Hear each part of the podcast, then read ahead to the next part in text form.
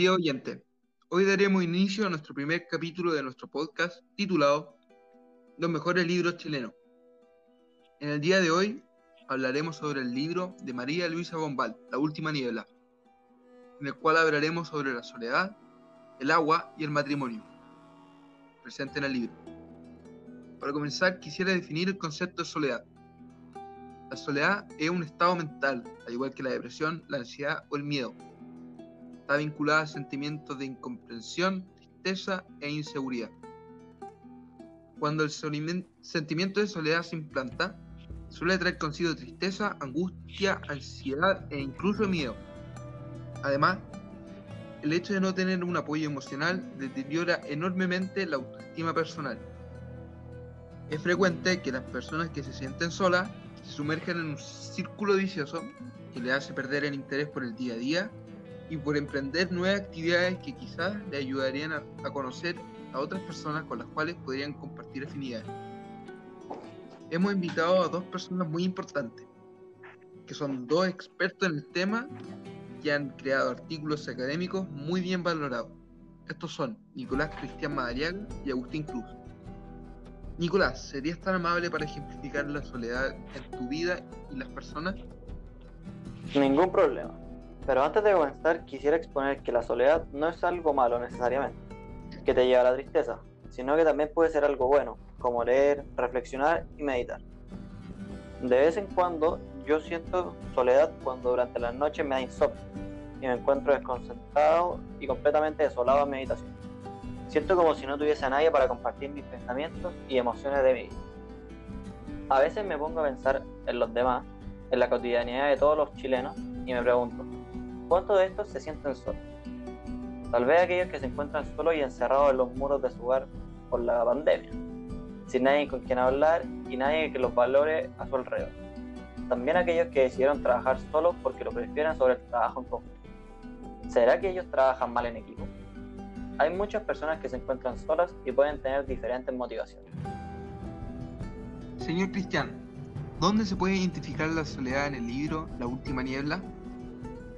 La soledad está muy presente en el libro y la, protagonista es la que más lo refleja por el vacío que genera su matrimonio entre Daniel y él, por la relación fría que existe entre ambos, ya que cuando estaba con Daniel se sentía sola y sin un compañero de vida.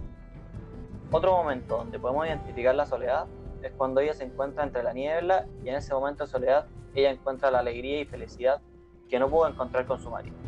Y por lo que la soledad que ella siente se encuentra en la constante búsqueda de un amor verdadero, en la que ella idealiza y encuentra a su amante.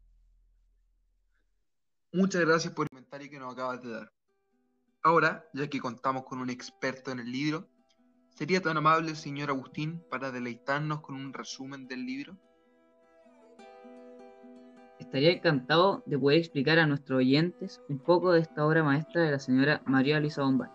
La última niebla desarrolla básicamente la problemática de la mujer burguesa de principios de siglo, quien enfrenta una situación de frustración y soledad, producto de una relación conyugal que no satisface sus anhelos de comunicación y amor. Como consecuencia, fantasea e idealiza el resto de su vida sobre lo que pudo ser en su vida pasional, y no fue. La protagonista se casa con Daniel, su primo, quien que una noche, después de un agitado día, ella sale llevando un sombrero de paja, porque se sentía ahogado después de caminar bastante. Se encuentra con un hombre, el cual la lleva a su casa y vive un momento de placer sexual. Después de varios años sin verse, mientras ella se bañaba en el, estanque, de pasar un carruaje, dentro de ella vio el rostro de su amado, siendo el jardinero del lugar testigo de él.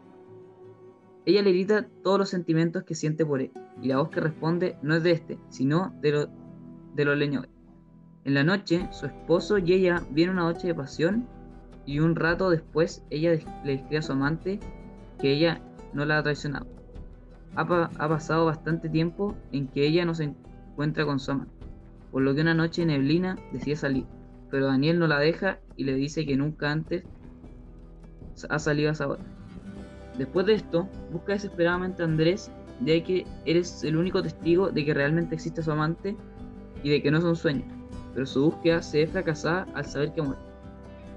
Intenta olvidarse de su amado, pero no puede. Regina se pega un tiro y llega gravemente a la clínica, con peligro de muerte. Daniel y su esposa se dirigen hacia ella. Al llegar, se aprecia una escena trágica de la madre tratando de consolar a su hijo, y Daniel en voz baja le informa a su esposa que habían traído a Regina de la casa de su amante. La protagonista decide aprovechar que está en la ciudad e ir a la casa de su amante para comprobar si es verdad que él existe. Al encontrar aquella casa toca la puerta y le dicen que el dueño de esa casa se murió hace 15 años, por lo que huye. Vuelve a la clínica donde ve a Regina ya agonizando, llamando desesperadamente a su amante, luego un instante muere. Finalmente, la protagonista entiende que fue un autoengaño y trata de vivir normalmente su vida. Agregando algo a ese resumen que nos acaba de dar Agustín, acuérdate que la obra termina con que la protagonista intenta suicidarse al descubrir que todo fue un sueño, y lo hace tratando de lanzarse bajo las ruedas de un vehículo. Su acción es impedida por su esposo, que la toma del brazo impidiendo que se lance. Me acaban de informar por interno que tenemos un invitado sorpresa en el podcast. El único e inigualable Matías del Porte, quien tuvo el privilegio de estudiar en profundidad la biografía de la señora María Luisa Bombal. Un gusto que pueda acompañarnos, señor Matías. Al contrario, el placer es todo mío. Me encuentro extremadamente afortunado de poder asistir a tan importante podcast internacional. ¿Podría contarnos brevemente un poco de la vida de la autora de este fascinante libro? Sería un placer. María Luisa Bombal tenía 23 años cuando publicó en Argentina La Última Niebla, su primer libro. La obra apareció en la editorial Francisco A. Colombo, a cargo de Oliverio Girondo, con prólogo de Nora Lal. La escritora había llegado a Buenos Aires un año antes, con el afán de olvidar un amor no correspondido. Llevaba consigo una herida de bala autoinfligida en su hombro. Bombal llega a vivir con Pablo Neruda y su pareja. Es en la cocina de ese departamento donde la escritora encuentra su lugar para empezar lo que sería la última niebla. En esa cocina, de suelo de mármol blanco y guardas de cerámica azul, Bombal encuentra el lugar adecuado para escribir. Neruda trabajaba en residencia en la Tierra. Bombal reconoció la influencia de este libro en su propia escritura. La información fue extraída de la página web letraslibre.com. Muchísimas gracias por su aporte, señor Matías. Para continuar con las preguntas, señor Agustín, ¿podría explicarnos un poco del matrimonio y el símbolo que representa en la obra ya que este es claramente un factor importantísimo en esta. Sí, el matrimonio se presenta en el libro cuando ella se casa con su primo Daniel, debido a que éste acababa de perder a su amada esposa recientemente. Ella tenía el propósito de asemejarse lo más posible a su anterior mujer, por lo que esta es la causa que gatilla la trama del libro. Gracias, señor Agustín. Señor Matías, ¿Cuál es la relación entre el matrimonio y las soledades en este libro? Debido al matrimonio que tiene ella con su primo y su relación que tienen, le genera soledad, porque tal como decía el señor Agustín, este acababa de perder a su esposa recientemente. Ella era el amor de su vida y su más reciente matrimonio no vino del corazón. Es por esto que lo único que quiere que lo único que quiere él es que su actual esposa se asemeje lo más posible a su antigua y difunta esposa lo que va llevándola cada vez más a la soledad, debido a que no tiene a nadie más que su esposo y ni siquiera ella quiere como es.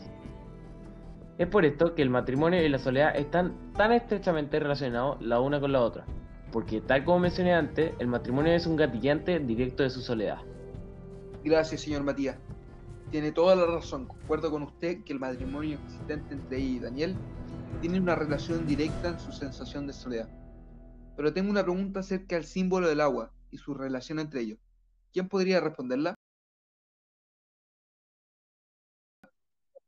Yo puedo responderla. El otro día estaba investigando en internet y encontré un ensayo de pedagogía en castellano de la Universidad Autónoma de Chile, sede en Talca, que decía algo muy interesante sobre el agua en el libro, que era lo siguiente. Ella, al meterse al agua oscura, representa una mujer con sentimiento suicida, lo que es un sentimiento ambiguo, Solo quiere suspender el dolor para olvidar un momento de desgracia que vive día a día. De esto puedo deducir que el sentimiento de soledad que sentía fue el causante de ese inexplicable deseo que tenía. Tengo una pequeña cosa que agregar a lo dicho anteriormente. yo también estaba investigando en ese ensayo de pedagogía en castellano de la Universidad Autónoma de Chile, sede en Talca, donde me di cuenta de la relación que existe entre la soledad y los símbolos que de los que hablamos, que son el agua y el matrimonio. De aquí en una parte del ensayo leí lo siguiente. La protagonista pasa por un momento de soledad, que se genera debido a su relación conyugal que no satisface sus deseos, por lo cual fantasea e idealiza a un hombre para su vida pasional. Entonces puedo deducir que por el mal momento que estaba pasando en su matrimonio empieza a sentirse sola y provoca la soledad que presenta ella a lo largo de la historia. Muchas gracias por tu aporte, Agustín. Tienes toda la razón. Considero que el matrimonio de ella con Daniel tiene una directa relación con el sentimiento de soledad que se presenta en el libro. Y como consecuencia de este, la lleva a intentar suicidarse y buscar un verdadero amor. Alguien con quien ella puede, con quien ella pueda ser ella misma y que la aprecien como tal, cosa que su propio marido no es capaz de hacer. Señores, ¿cómo se produce el efecto estético en la literatura? Utilizando ejemplos concretos en la obra. Una, una, cosita Por supuesto. Para aclarar a nuestro oyente, les daremos una definición de qué se entiende por valoración estética. Los valores estéticos son virtudes que sobresalen de una persona, animal, obra de arte, moda, objeto, paisaje, evento, entre otros, y genera reacciones o apreciaciones positivas o negativas. Por supuesto, estás en lo correcto. De hecho, voy a mencionar parte del libro en la cual la valoración estética de este se encuentra presente. Por ejemplo, cuando se encuentra el agua, se puede tomar la representación del agua estancada, cuando se menciona a la mujer bañándose en el estanque, lo que simboliza la muerte, la literatura de terror, con un pozón de agua turbia en los, en los pantanos. Lo que me hace pensar que en este fragmento el efecto estético es la oscuridad que representa el agua estancada. Yo encontré otro tipo de efecto estético presente en otro fragmento del libro, el cual es el siguiente. Un soplo frío me azota la frente, sin ruido, tocándome casi. Ha pasado sobre mí una pájara de alas rojizas de edad de color de otario. Tengo miedo nuevamente. Emprendo una carrera desesperada hacia mi casa. Con esta descripción dada en el libro, puedo notar que la estética en ese momento era de suspenso por la situación que estaba viviendo. Yo también quisiera decir la valoración estética que encontraba en el libro. El fragmento dice así: Cuando despierto, mi amante duerme extendido a mi lado plácida la, expresión en su rostro. Su aliento es tan leve que debo inclinarme sobre sus labios para sentirlo. Advierto que, prendida una finísima, casi invisible cadena, una, medallita anida entre, el vello castaño del pecho, una medallita tibral, de estas que los niños reciben en el día de, de su primera comunión.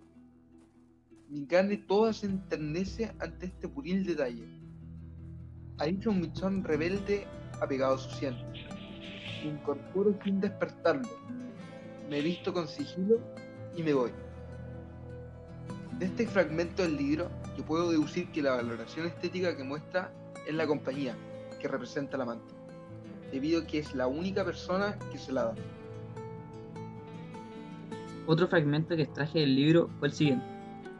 No me siento capaz de huir, de huir. ¿Cómo? ¿A dónde? La muerte me parece una aventura más accesible que la huida. De morir, sí, me siento capaz. La valoración estética presente en el fragmento considero que es de desesperación. Recomiendo profundamente este libro a las mujeres, debido a que, como dice el sitio web Sud California, María Luisa Bombal fue de las primeras mujeres latinoamericanas en la literatura que se atrevió a darle voz al placer sexual femenino. En esta novela predomina la imagen de la heroína romántica, como símbolo de la liberalidad en nuestra protagonista. También podemos encontrar expuestas ideas y cuestionamientos hacia la imagen cultural de la mujer. Sin duda, una gran novela, sumamente recomendable. Con esto tenemos que concluir el podcast de hoy.